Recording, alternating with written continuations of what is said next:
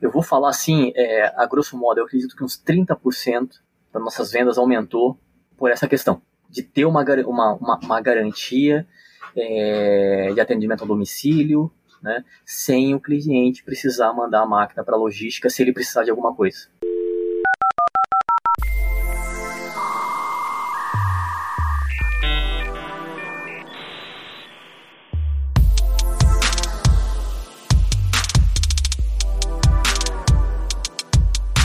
Sejam todos bem-vindos novamente a mais um episódio do B2B Cash. Com vocês, eu sou o Bruno e hoje nós temos uma presença especial do nosso amigo Jefferson. Hoje ele é gerente de suporte da Avel.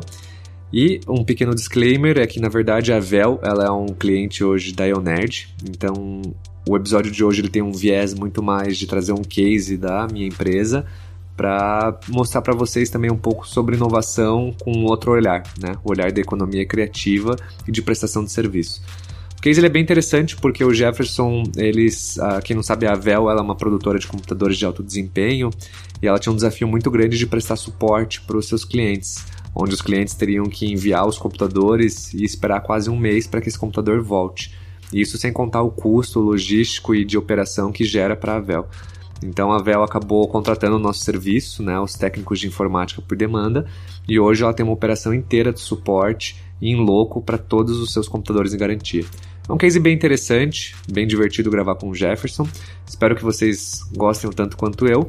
Não esqueçam de participar no final do episódio do nosso desafio e sejam todos bem-vindos a mais um episódio do B2B Cast.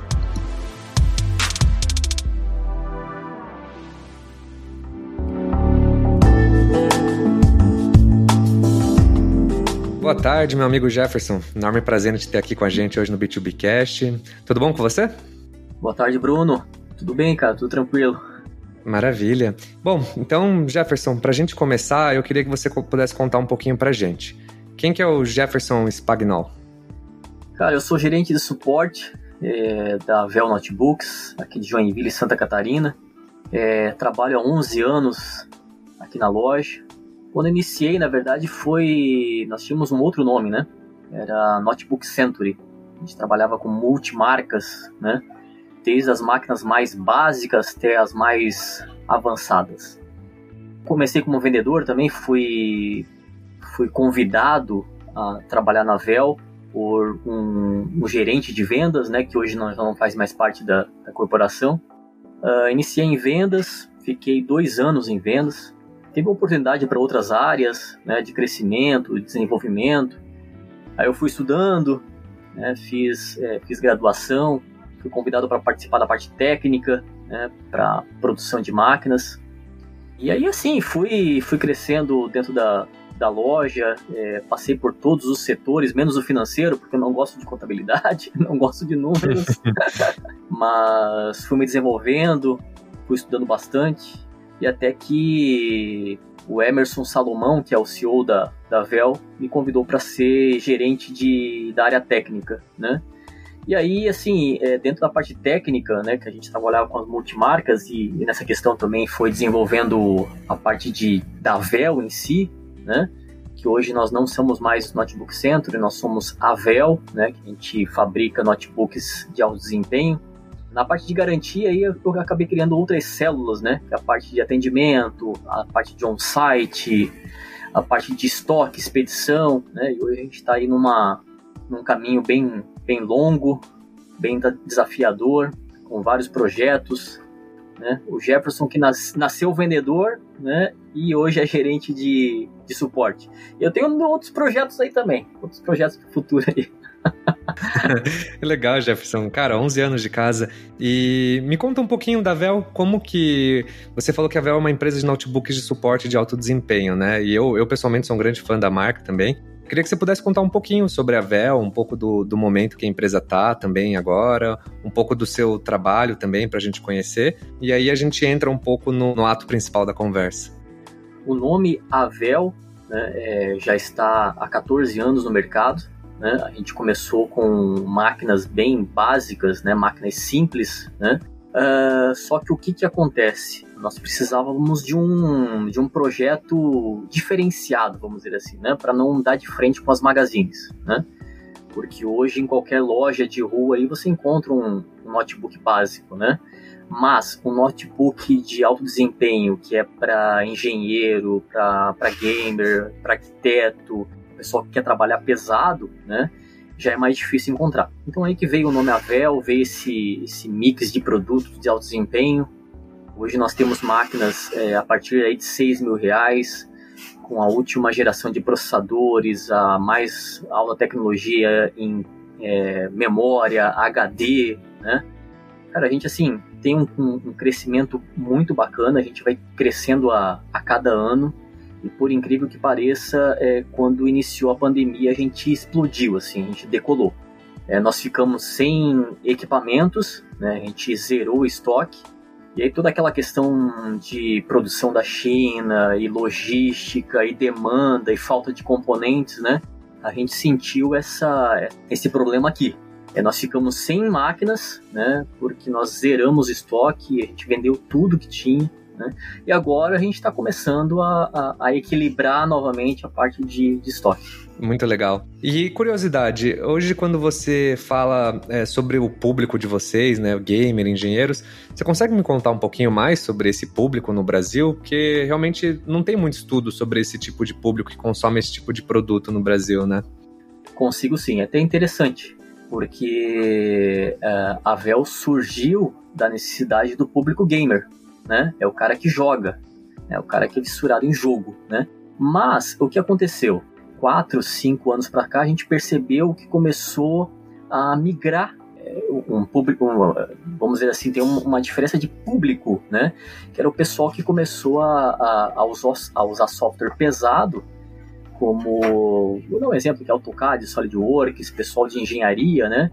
E que começaram a comprar esse tipo de equipamentos, né? E hoje a gente tem eu acho que 50% do cara que ainda joga, né? E nós temos os 50% do público que trabalha com a máquina, não quer saber de jogo, né? É, nós estamos trabalhando agora muito forte com a área de odontologia. Olha que curioso. É, então assim, é, é muito interessante, cara, porque é um mercado diferente e o pessoal usa essas, esses softwares de, de, de odontologia, mesmo fazer scanner dos dentes e tal, e precisa de máquina forte, né? E aí que a gente entra. Muito legal, cara. Mas é interessante, é interessante porque nós não, não tínhamos nem ideia disso, né? E hoje o pessoal que trabalha com fotografia, videomaker, pessoal de, nossa, de arquitetura, engenharia, todos procuram as nossas máquinas, né? Porque sabe que a gente entrega aquilo que eles precisam. Legal, Jefferson. Você poderia abrir pra gente um pouquinho dos números da Avel, assim, pra gente conhecer um pouco da, da indústria? Em questão de, por exemplo, máquinas que você produz e vende por mês, é, esse público gamer, né? Quantas pessoas compram essas máquinas que são gamers por mês? É, só para o pessoal conhecer um pouquinho do mercado como um todo? É, vamos contar aí em 2019. Nós estávamos batendo aí 800 máquinas mês, aproximadamente como nossas máquinas já são de alto desempenho, todas elas têm uma placa de vídeo bacana, né? Então nós estávamos é, vendendo basicamente 50% da, das máquinas de entrada, né? Que são na faixa aí de 6 mil reais, 7 mil, né? E os outros 50% eram máquinas assim, acima de 10 mil reais. Quando iniciou a pandemia, e nos dias atuais a gente está batendo aí é, 1.400 máquinas e o mês passado a gente bateu 1.500 máquinas. Que legal, quase o dobro. Isso, exatamente. Então, assim, a Vel está num, num crescimento bem bacana, né? Nós iniciamos a, uma montagem de uma fábrica em Manaus, pelas questões de incentivos fiscais mesmo lá em Manaus, né? Para a parte de tecnologia ainda, para nossa matéria-prima. É lá que a gente precisa uma fábrica. Nós começamos agora a produção 100% lá. Nada sai mais aqui de Joinville, né, como era feito. É, nossa operação está toda lá em questão de produção, né, logística também. Aqui nós temos a parte administrativa, de suporte, de vendas, né, e lá fica toda a nossa produção de máquinas mesmo. Mas é quase, quase dobramos, né? E agora na Black Friday, pensando já em, em, em Natal, né? A gente quer chegar aí nas duas mil máquinas, mais ou menos.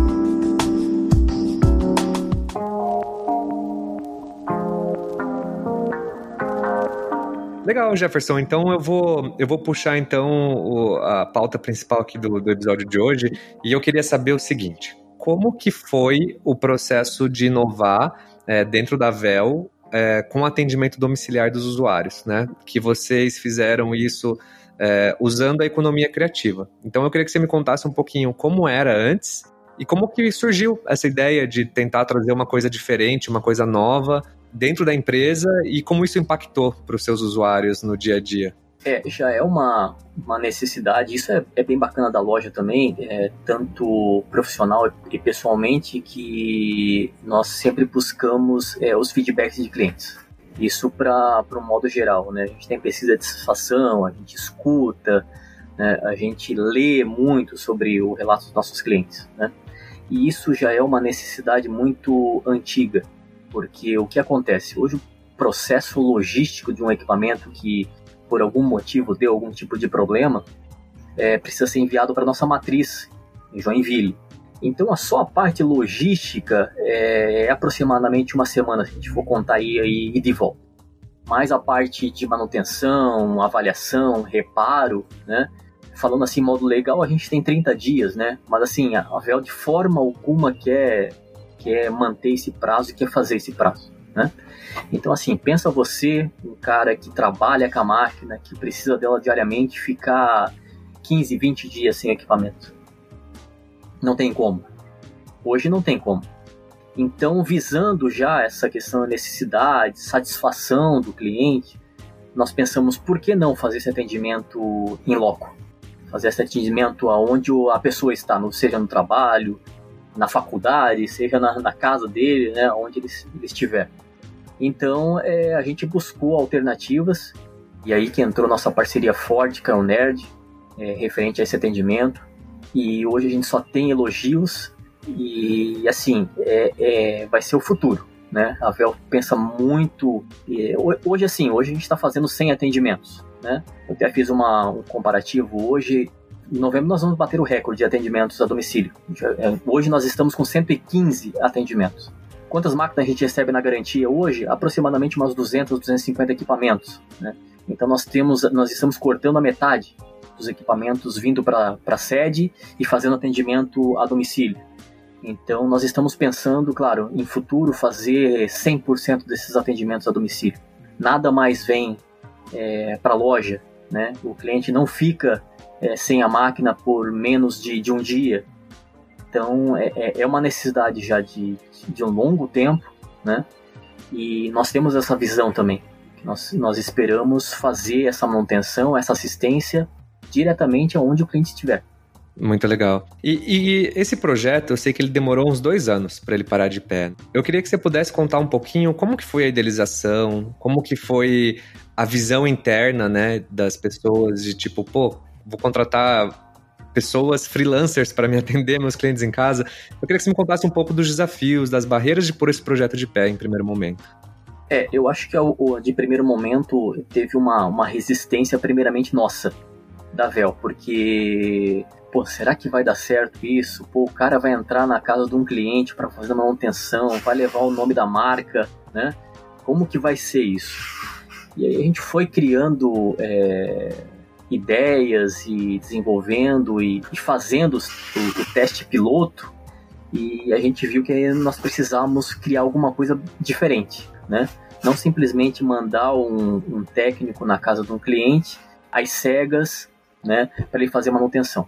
É, a primeira ideia, né, para a gente ter é, assistência parceira. Aí entrou a minha visão, eu não gostaria de que o nosso cliente, o cliente Avel, entrasse numa assistência onde já tem várias outras marcas e essas assistências já têm os seus problemas. Faz sentido. Não foi para frente essa ideia. Nós pensamos também em criar é, assistência técnica própria. O custo para você fazer isso, para manter uma loja, também era alto. E aí o, o é, juntou o útil com o agradável. Né? Vamos fazer esse atendimento na casa da pessoa, onde ela estiver. A gente manda a peça para ela, a gente faz uma avaliação aqui é, junto ao nosso suporte, o suporte faz a, a, abre a porta, né, faz a avaliação inicial e depois a gente faz o agendamento com o representante, ele vai lá só para executar o serviço. Vamos fazer isso? Vamos fazer. Os primeiros atendimentos, claro, não foi do jeito que a gente esperava, né, teve alguns, algumas pedrinhas no caminho, mas assim, é, eu acredito que tudo é um começo. A gente deve implantar, deve começar. Se de repente deu errado, ah, ok, deu errado, vamos, vamos mudar, vamos fazer diferente, né? Mas assim, deu certo. Graças a Deus a gente conseguiu. É, graças a Deus a gente conseguiu uma parceria bem bacana também, onde teve pessoas com a cabeça aberta que pensavam do jeito que a gente pensava também. Então, assim, eu acho que eu só, eu só tenho a agradecer de momento e, e, e eu acho que a gente tem muito que, o que crescer ainda. Legal. Como que foi a reação dos clientes quando a Vel se posicionou como marca que estava atendendo em louco as pessoas, né? E como que foi a aceitação também das pessoas em ter um técnico freelancer? Assim, é, como, que, como que a Vel se posiciona quando ela entra em contato com o cliente, explica que está indo uma pessoa lá, e qual que é a reação desse público no primeiro momento e até hoje, já que a gente já está com um volume relativamente maior? É, eu acho que, que aumentou as nossas vendas. É, eu vou falar assim, é, a grosso modo, eu acredito que uns 30% nossas vendas aumentou pela, por essa questão de ter uma, uma, uma, uma garantia é, de atendimento ao domicílio, né, sem o cliente precisar mandar a máquina para a logística se ele precisar de alguma coisa. Vamos imaginar também, é, claro, a gente fala, quando fala de garantia, a gente fala de problema, né? Mas vamos imaginar que ele queira fazer um upgrade nossas, na, na máquina, porque nossa máquina é customizável, né? Ele consegue fazer algumas alterações, é, trocar memória, fazer o upgrade de HD. Então hoje nós conseguimos fazer isso com grande eficiência. Nós oferecemos o, o upgrade, o representante só vai lá para executar o trabalho. Então assim, a gente só tem elogios, é, os clientes aceitaram muito positivamente isso, tanto que virou uma argumentação em vendas também. Nossos vendedores, é, porque vamos é, voltando um pouquinho, quando nós iniciamos a Vel, a Vel tinha três anos de garantia, peças e mão de obra. E isso era um, um, um argumento muito grande para o vendedor, para um consultor, né? É bastante, é mais no Brasil, né? Que normalmente é um ano de garantia e olha lá ainda, né? Isso. E aí a gente ia tirar isso deles. Não, vamos pensar numa outra estratégia, vamos pensar numa outra opção. E isso também para argumento de vendas é muito bacana e, e eu acho assim, é, nada melhor do que ver um cliente satisfeito quando o representante sai de lá e tu liga para ele para pedir um, um, um, feedback. Ah, como é que foi o atendimento? Deu tudo certo? Cara, deu tudo certo. O cara saiu daqui com o problema da minha máquina resolvida em duas horas. Eu, eu fiquei com a minha máquina parada por duas horas. Ele trocou a tela que não estava funcionando, que eu quebrei, etc. Né? E, cara, é, é uma satisfação muito grande para nós também, que estamos aqui na, na ponta, porque é, ver o, os olhos do cliente brilhando e a satisfação dele em contar pra gente essa história de que ele ficou três horas sem a máquina, não ficou 13 dias, né, 15 dias, isso é, é muito gratificante. Gente sabe que todo o nosso esforço, todo o nosso trabalho e, e de planejamento e de, e de estrutura também, porque a gente teve que fazer algumas estruturas aqui, modificar algumas coisas para dar esse suporte lá também para o representante, para o técnico. É claro, não é fácil, mas é, eu acho que a missão tá, tá cumprida. Agora é só é só ir moldando e aparando algumas coisinhas.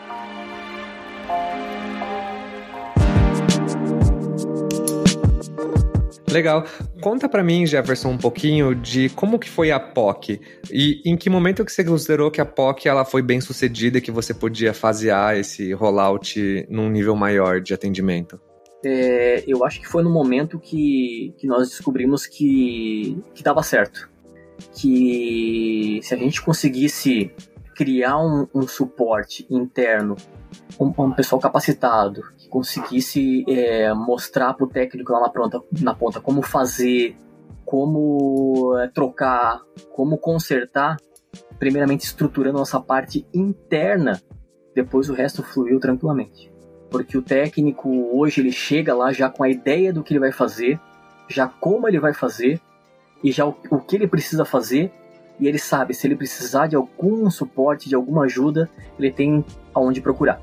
E hoje, como que você, qual que você acha que foi o seu maior desafio? E está sendo, na verdade, né? Porque é recente o projeto.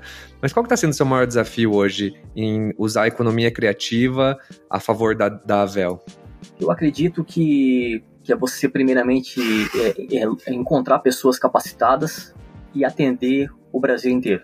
O maior desafio que, que nós temos, porque hoje em qualquer canto do Brasil nós temos um Avel. Literalmente, assim, às vezes eu pego umas cidades ali que eu nunca tinha ouvido falar na vida. Mas isso é super legal, né? é, né? E aí o cliente precisa de uma ajuda, precisa de um suporte lá, e ele mora lá no cantinho do cantinho, né? Como que eu vou achar um representante, um técnico que ajude esse cara? A gente fica quebrando a cabeça, né? Vamos buscar um, uma parceria com assistência, vamos, não sei, de alguma forma a gente tem que catar alguma, alguma, algum local que faça, que dê o suporte. Mas eu acho que assim, hoje o, maior, o nosso maior desafio é como que a gente atende 100% do Brasil. Né? Uhum. Precisa, é um desafio interessante. É, a gente precisa ter pessoas qualificadas. Precisa ter pessoas capacitadas que consigam fazer atendimento. E aí, como é que faz isso, né? isso é verdade. E aproveitando essa linha de, de atendimento, o que, que você enxerga da economia criativa e a Avel a longo prazo, assim? Onde você chegou a comentar, né, que o desejo seu é estar 100%, mas quando chegar no 100%, você enxerga mais alguma, algum tipo de inovação que você pretende fazer também dentro dessa, dessa linha? Enxergo. É, a gente pensa em, em aluguel de notebooks, a gente pensa, verdade, hoje nós temos um, até um, um, parceiro, né? Só que ele é um parceiro, a gente gostaria de fazer a nossa própria, ter o nosso próprio é, sistema de, de aluguel de notebooks. A gente pensa em ter outras, outras lojas com pontos é, físicos de, de prestação de serviço também. Eu acho que, que a visão maior é a gente pensar na satisfação do cliente sem ele precisar ficar sem amar, sabe? Eu acho que é nosso principal objetivo e nós projetarmos e pensarmos em projetos futuros referente a isso, né?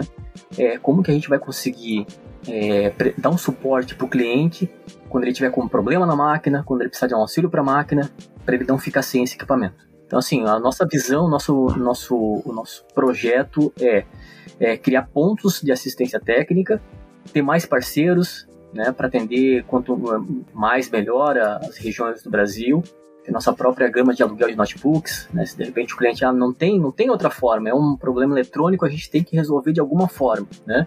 Tá, mas eu vou ficar sem equipamento? Não, vou te emprestar um equipamento. A gente tem projetos também é, grandes referente a parte de estrutura de vendas também, a gente gostaria de fazer é, call center, né? Então tem umas ideias bem bacanas assim, pensando, claro, é, em aumentar ainda mais nossas, na, na, parte de estrutura, né? parte de equipe, né? Hoje nós, nós estamos aqui numa estrutura muito limitada, a gente, nós vamos é, fazer uma mudança daqui uns 5, 6 meses, né? Então, assim, nossa visão de mercado é bem bacana. E essa linha de notebooks com certeza vai ser, vai ser o futuro. Com certeza. Só esperar as novas tecnologias, né? Com certeza. Não, e eu, como um grande fã de, de notebooks também, eu acompanho muito as tendências e cada vez mais a gente precisa ter um hardware parrudo para aguentar, por exemplo, o que está por vir, né? Realidade aumentada. É, é, é um novo tipo de, de modernidade que a gente vai começar a viver nos próximos anos, que vai ser. É, essa máquina vai ser um must-have, assim, né? E não, não uma coisa mais só para gamer exclusivamente ou para designer, né? Então, eu com certeza, eu, eu acho super legal o case de vocês e até me leva para minha próxima pergunta. Como que o mercado enxergou a Vel? Eu, quando eu digo mercado, eu não digo tanto o seu público, eu digo outras empresas do segmento de informática e tecnologia você chegou a escutar o que, que as pessoas estavam pensando da Avel quando você começou a atender em casa as pessoas usando freelancers? É, como que foi isso? Você, eu tô super curioso para saber um pouco como o mercado reagiu nesse novo posicionamento de vocês também. Como eu comentei, as nossas, as nossas vendas aumentaram em questão disso, né? Nós temos um serviço diferenciado. Eu venho acompanhando isso muito de perto, essas questões de atendimento. Nós temos uma equipe de pós-venda, né? Que depois do atendimento esse agente ele liga para o cliente, né, perguntando como é que foi o atendimento, como é que foi a manutenção da máquina, o que, que como é que o técnico se comportou, né, se ele foi cordial, se ele foi comunicativo, se ele resolveu o problema. Então, é, dessa forma, nós vamos mapeando, corrigindo algumas coisas. 95% dos nossos clientes elogiam esse serviço. Nós temos problemas bem pontuais, assim, mas é coisas é, de fácil, fácil solução, né? Nada muito complexo, né? É, eu sempre falo que, que esses tipos de serviços sempre tem uma pedrinha no caminho, às vezes uma falta de uma peça, ah, não era aquela peça ali, vamos ter que enviar uma outra, fazer um segundo atendimento, né? Mas no final a gente consegue corrigir. E eu volto a dizer, se a gente tiver pessoas capacitadas, qualificadas, que façam um bom serviço, é, é 50% é do caminho já concluído. Mas assim, eu acompanho diariamente né, o feedback dos clientes. Eu até mesmo, eu já liguei para cliente, né, perguntar como é que foi o atendimento. A gente só tem elogios referente a, referente a isso. Alguns clientes não sabiam desse serviço, porque às vezes não fica claro na hora da, da, da compra, né? Uh, muitos clientes compram, né, pelo e-commerce, mas não, não, não param para pensar que de repente ele possa precisar de uma garantia. E aí quando ele precisa da garantia, entra o atendimento a domicílio. Aí o cara, nossa, uau, né? É aí que entra o uau. Mas assim, só, só tem feedback positivo mesmo. Como eu disse, alguns casos bem isolados, bem pontuais, mas de fato o restante. E você chega a pegar feedback dos técnicos também, para entender como que está sendo a experiência deles em estar tá atendendo vocês, né? Acho que é uma via de duas mãos também, né? Exatamente. É, é importante ter essa, é, é, esse feedback do técnico. Eu já conversei com alguns deles, confesso que não foi com todos, porque a gama de técnicos é grande, mas os nossos agentes ali, todos eles fazem a, a, a comunicação com o técnico para saber também é, quais são as dores dele, o que ele precisa, se ele precisa de algum auxílio, de alguma ajuda, se ele precisa de alguma, algum suporte diferenciado no próximo atendimento. Então, isso é, é importante tanto o feedback do cliente como também do técnico. Ah, mas eu fui numa região lá de, fácil, de difícil acesso. Ah, mas o cliente perguntou isso. Ah, mas o. É, tá, tu precisa de repente de um tutorial, tu precisa de um, de um treinamento. Então, assim, a gente. É a vida de duas mãos. Tem que conversar, tem que. Assim, tu tem que entrar de cabeça no negócio, né? não entra de cabeça, tu não consegue descobrir o que, que tá acontecendo. E o que, que você acha que de todas essas ações que você tomou entre montar treinamento, pôr uma equipe de suporte qualificada, pós-venda, o que, que foi para você o seu pareto, assim, que você teve um investimento que trouxe um maior retorno para você qualitativo nesse processo? Qualificar, treinar nossa equipe de suporte, porque é algo diferente também.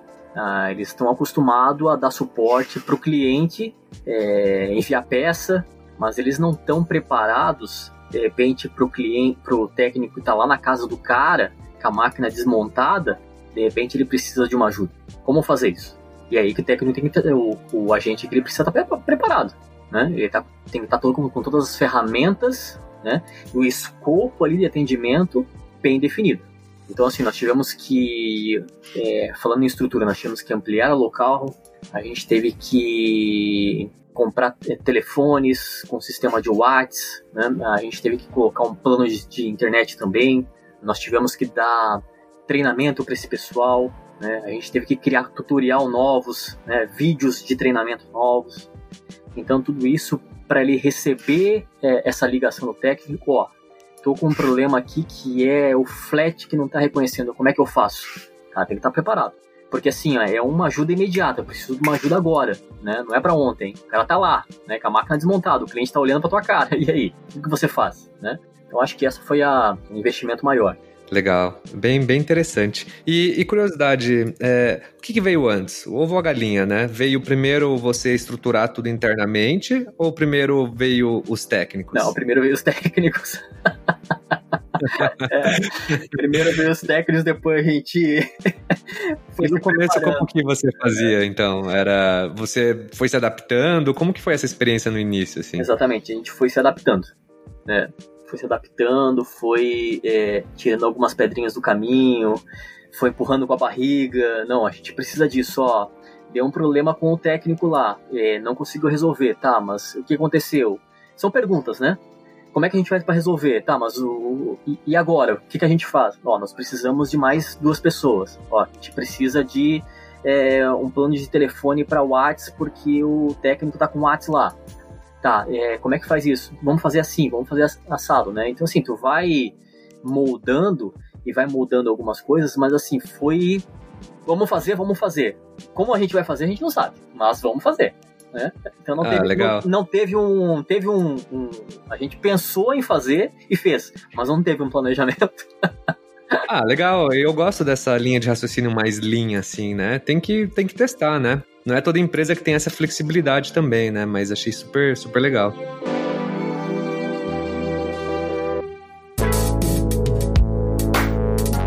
E me conta um pouquinho agora como que está sendo durante a pandemia a reação e aceitação das pessoas de tá recebendo gente de suporte em casa, né? Você comentou muito que aumentou as vendas, isso é um assunto que eu vou querer aprofundar daqui a pouco. Mas eu ainda estou curioso para saber da experiência do usuário, né? Então, como que está sendo assim? As pessoas elas estão recebendo bem? Como que está sendo essa experiência como um todo? É, eu confesso que no começo da pandemia é, eu acredito em, que a gente teve um, um, epicentro assim, foi em abril, né? Mas em outros estados já estava. Uh, ah, nós tivemos algumas resistências. O cliente não gostaria de receber ninguém em casa, que eu acho que isso é normal também. É, não gostaria de receber ninguém em casa e ele preferia é, ficar sem o equipamento. Então a gente fez um processo de logística com o transportador, onde o transportador coletava na, na residência. Então ele teoricamente não tinha contato com ninguém e, e, nós tivemos uma resistência. Depois, né, que veio a parte das medidas de segurança, né, álcool gel, máscara, uh, luva, né, aí nós tivemos já uma flexibilidade diferente, né. Nós comunicávamos já ao cliente e também já conversávamos com o técnico, né, até mesmo no escopo lá do atendimento, na hora de fazer o agendamento, é, nós já colocávamos, né, ele deve pelo menos com um pouquinho de álcool gel, com luva, com máscara, né? E aí a gente foi se adaptando também ao momento, que era um momento delicado, difícil para todo mundo, né? A gente foi conversando com alguns clientes, né? Explicando e conversando com o técnico também. E aí a gente acabou tendo uma aceitação é, razoável. Mas bem ali no, no, epicentro ali foi mais, foi mais de, delicado, foi mais difícil.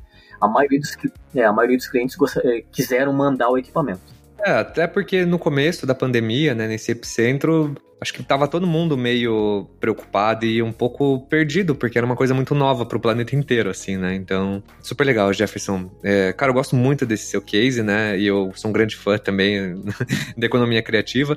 E aí eu queria falar sobre vendas e, e custos, né? Você falou que aumentou em 30% as vendas. Então, tenho duas perguntas para você. A primeira é, como que você chegou a essa conclusão que o aumento das vendas ele veio do uso do atendimento louco e em relação aos custos da sua empresa. Você tinha um, imagino que um custo relativamente alto de pessoas e logística, né, por, por conta dos equipamentos. Isso que eu não vou nem te falar, não vou nem entrar no mérito de suporte do cliente ligando todo dia e perguntando, cadê meu notebook? e então, você pode me contar um pouquinho, assim, sobre as vendas e como que foi essa mudança na curva dos custos também? Primeiro, pela questão mesmo da, da questão da pandemia, né, muitas pessoas é, precisaram trabalhar em casa, muitas pessoas não tinham equipamento, né, usavam equipamento da empresa, então teve essa, essa tendência de compra de máquinas, que foi muito natural também, um aumento significativo. A questão da, da parte de atendimento ah, por representante, né, que eu comentei em argumentação de vendas, nós sentimos também essa questão nos números e com feedback dos consultores. A gente pediu para eles anotarem, eles marcarem a cada cliente que eles conversavam e que essa questão de representante, quando era argumento, eles falavam, nossa, tem isso, é bom, interessante, eu vou, vou comprar então. A gente começou a medir mais ou menos essa questão.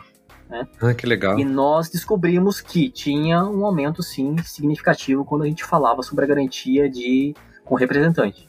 E é interessante mesmo, né? Se a gente parar para pensar, é uma, é uma vantagem, né? É um, é um diferencial. Não estou falando como como é, é, é, porque o Jefferson ele trabalha na Vel. Não, mas eu digo isso é, é muito pessoalmente, uma opinião minha, que é uma, é uma vantagem bem bacana, né? Um negócio que funciona, né? Que dá certo, que eu sei que se a minha máquina der algum problema, vou precisar de algum upgrade na máquina, eu sei que um cara vai lá na minha casa e vai me ajudar. Então isso é, é bacana, é legal. É, então, é, com essas medidas e, e índices, a gente conseguiu pelo menos saber é, de fato o que estava acontecendo, né? Por que essa, essa, esse aumento, né? Então, foi duas questões: é, questão de, da pandemia mesmo, né? E a questão mesmo da, do argumento de vendas que era um atendimento com representante. Uhum, super legal. E como que mudou a, a orquestra dos custos da empresa, né? É, porque você tinha esses custos antes de logística, de atendimento, E você sente que houve uma grande diminuição de custo, meio que ficou parecido? Você pode contar um pouco? É, nós, nós estamos ainda fazendo levantamento. Confesso que isso é, é bem trabalhoso, precisa de muita análise, mas hoje a gente consegue é, parar um pouquinho e analisar os números iniciais, que nós conseguimos reduzir ainda a questão de custo, porque a parte logística em si ela é muito cara, ela é muito alta. Então isso, isso dá um, um, um, dá um déficit muito grande e ainda um custo com representante, por mais que você envie uma peça, né, ainda é menor que você faz todo o processo de logística, né, tem a hora técnica também interna, né, tem a mão de obra, então é, tudo isso é custo, né. Ah, e um custo fixo ainda, a mão de obra e tudo mais, né. E assim, ó, é, a gente ainda leva leva muito, muita sorte porque nossos clientes são muito são muito autodidatas, assim, sabe? eles gostam de mexer nas máquinas, eles gostam de, de, trocar peça. Então, assim, muitos deles, por incrível que pareça, não gostam que ninguém coloque a mão na máquina, não, eu mesmo faço. Meu teclado deu problema, pode deixar que eu mesmo troco. É, é super legal. clientes fazem isso. É que é um perfil mais de usuário avançado mesmo, né? Acho que quem compra uma máquina de 10 pau normalmente carrega a máquina que nem se fosse um filho, assim, né? Exatamente. Nós já recebemos várias cartas junto com o equipamento falando assim, ó, cuidem bem do meu bebê, cuidem bem do meu filho, né? Ah, que interessante. e nós respondemos, né? Respondemos com muito carinho, é, muita sensibilidade, muita empatia, da mesma forma. A gente escreve à mão, né? Todo mundo assina e a gente responde, com certeza. Bom, Jefferson, então, caminhando para um encerramento, eu queria que você me contasse um pouquinho, de uma forma mais macro agora, esses, nesses dois anos aí de projeto, uns, pelo menos uns três aprendizados, grandes aprendizados que você teve e que você poderia compartilhar com quem está buscando começar a implementar alguma coisa similar de economia criativa dentro da área de suporte. É, o, eu acho que a primeira palavra, não sei se é uma palavra, uma frase, é não desista. Uma frasezinha, né? Não desista.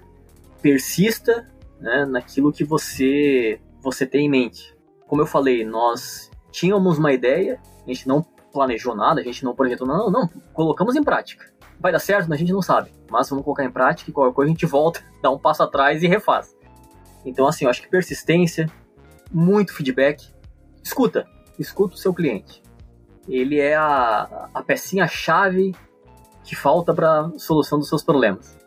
E eu acho assim, ó, tem que ter uma, uma equipe a seu favor e uma equipe dedicada, que trabalhe com você uma equipe é, que vista a camisa, que fique do seu lado, uma equipe bem engajada, porque sozinho a gente não faz nada, a gente não consegue, né?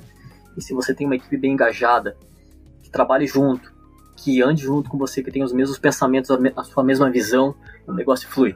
Bem legal, bem legal. Bom, Jefferson, a gente tem um desafio que a gente sempre pede para os convidados deixarem aqui no final do programa, onde você pode contar algum cenário que você está tendo dificuldade de resolver ou ainda não sabe como. Então, assim, se você quiser compartilhar algum desafio, e aí a gente deixa esse desafio para os ouvintes postarem e enviarem sugestões para você. Qual que é o seu desafio do momento, meu amigo? Então, assim, ó, vou voltar. E é, e é bacana esse desafio, hein? Como que a gente faz para atender 100% do Brasil? Isso é uma coisa desafiadora. Com certeza. E sem aumentar os custos, né? Sem aumentar os custos, é. Mas, é, sabe de uma, uma coisa, Bruno, que, que hoje a gente tem uma, uma visão bem, bem legal também. Eu acho que é, isso eu, eu, tiro o chapéu pro Emerson, sabe? O nosso CEO. A gente tem a seguinte visão, eu acho que eu ando no mesmo caminho que ele. A gente às vezes não pensa tanto no custo, mas sim na satisfação do cliente. Isso é muito legal. O resto, cara, o resto a gente só vai, só vai, né? Agora, se a gente for parar para pensar somente nos custos, aí você acaba tendo uma, uma pedra gigante no teu caminho e não vai para frente. Mas se você pensar, é claro, a gente não pode deixar de lado, né? Não vou ser hipócrita de falar que a gente não pensa no custo. Nós pensamos, mas assim, eu acho que a, a chave principal é a satisfação do cliente. Legal, Jefferson. Cara, grandes aprendizados e novamente, parabéns aí pelo projeto. Eu acho que, assim, como, como companhia, é um desafio muito grande você terceirizar uma coisa tão importante, que é essa experiência dos clientes, ainda com economia criativa. Então eu acho que seu case é super bacana. É, só tenho a agradecer por você participar do programa e pelo seu tempo. E te desejo muito sucesso nos seus projetos futuros também, meu amigo. Muito obrigado por tudo. Cara, eu que agradeço o convite. Fiquei lisonjeado, né? Nós tivemos pouco contato pessoal, acho que foi um contato só, mas já, já te considero como um grande amigo. Igualmente. E quero crescer muito e quero que vocês leiam junto também. Com certeza. Muito obrigado. Com certeza. Muito obrigado a você, Jefferson. Tchau, tchau. Até mais.